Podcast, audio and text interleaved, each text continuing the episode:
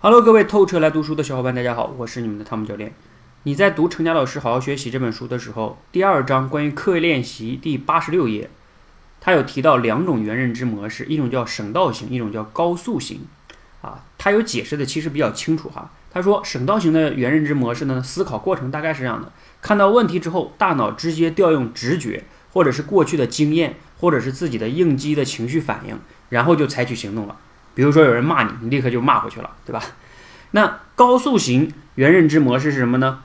它的思考过程啊，大概是这样的：就是看到问题，思考这个问题的事实是什么。比如说，可以可以利用这个黄金圈思维。解决这类些问题可以用到什么样的规律？比如说一些临界知识啊，然后再采取行动。可能这么解释呢，你可能还是不一定能那么的清楚的理解哈。他在这里边呢，还有特意谈到科学练习里边最重要的一个概念，叫心理表征。心理表征，心理表征这个词儿啊，有点不太好理解。我觉得你就可以把它通俗成理解成，就是一些好用的套路。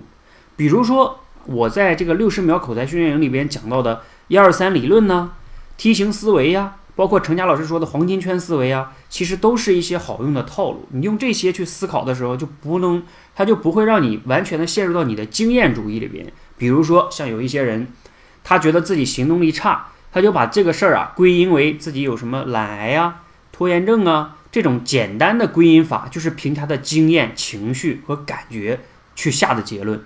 而如果你有这种高速型原认知模式呢，其实你就可以调用一些规律。去系统的去思考这个问题，那也就是我刚才说的心理表征也好，或者说叫好用的套路也好哈。总之呢，这两个思维模式是人跟人他有一个本质的区别，一个呢就是完全凭经验、凭感觉，另外一个呢，它是可以遵循一些套路，还有人家别人总结出这种好的这种系统的思考工具，这个是非常非常不一样的哈。那这件事给我们什么样的启发和思考呢？我们遇到事情啊，要不断的反思。我们这么思考是对的的吗？我们是不是简单的调用了过去自己的经验和情绪，这种直接的下判断了呢？那我们能不能去学习一下高手们是怎么样思考这样的问题的呢？你通过学习高手们的过过程中啊，你能不能提炼出一些、积累出一些高手们做事的方法论、套路，或者说心理表征呢？那为了你自己以后可以用呢？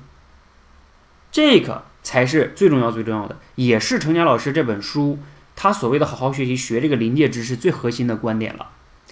那最后呢，我想总结一下哈，程家老师用了这种叫什么省道型的原认知模式和高速型的原认知模式，其实就两个概念。那在我这里呢，其实你可以把后一种认知模式称之为，比如说火箭型的认知模式更快，甚至你可以把它称之为叫航空母舰型的认知模式。大家都知道，航空母舰上。你有一个大的舰队，对吧？然后你选择起飞的时候，你有不同这种战机可以出出战，那也就是意味着你当你打仗的时候，你可以选择不同的思维工具出去啊应对。这个就像航空母舰一样。那我觉得这个呢可能会更形象一些。反正了，不管概念怎么样，你理解那个本质就行了。问问自己，你有航空母舰型的原认知模式吗？今天的分享到这里，谢谢大家。让我们一起透彻来读书，流畅来分享。谢谢大家。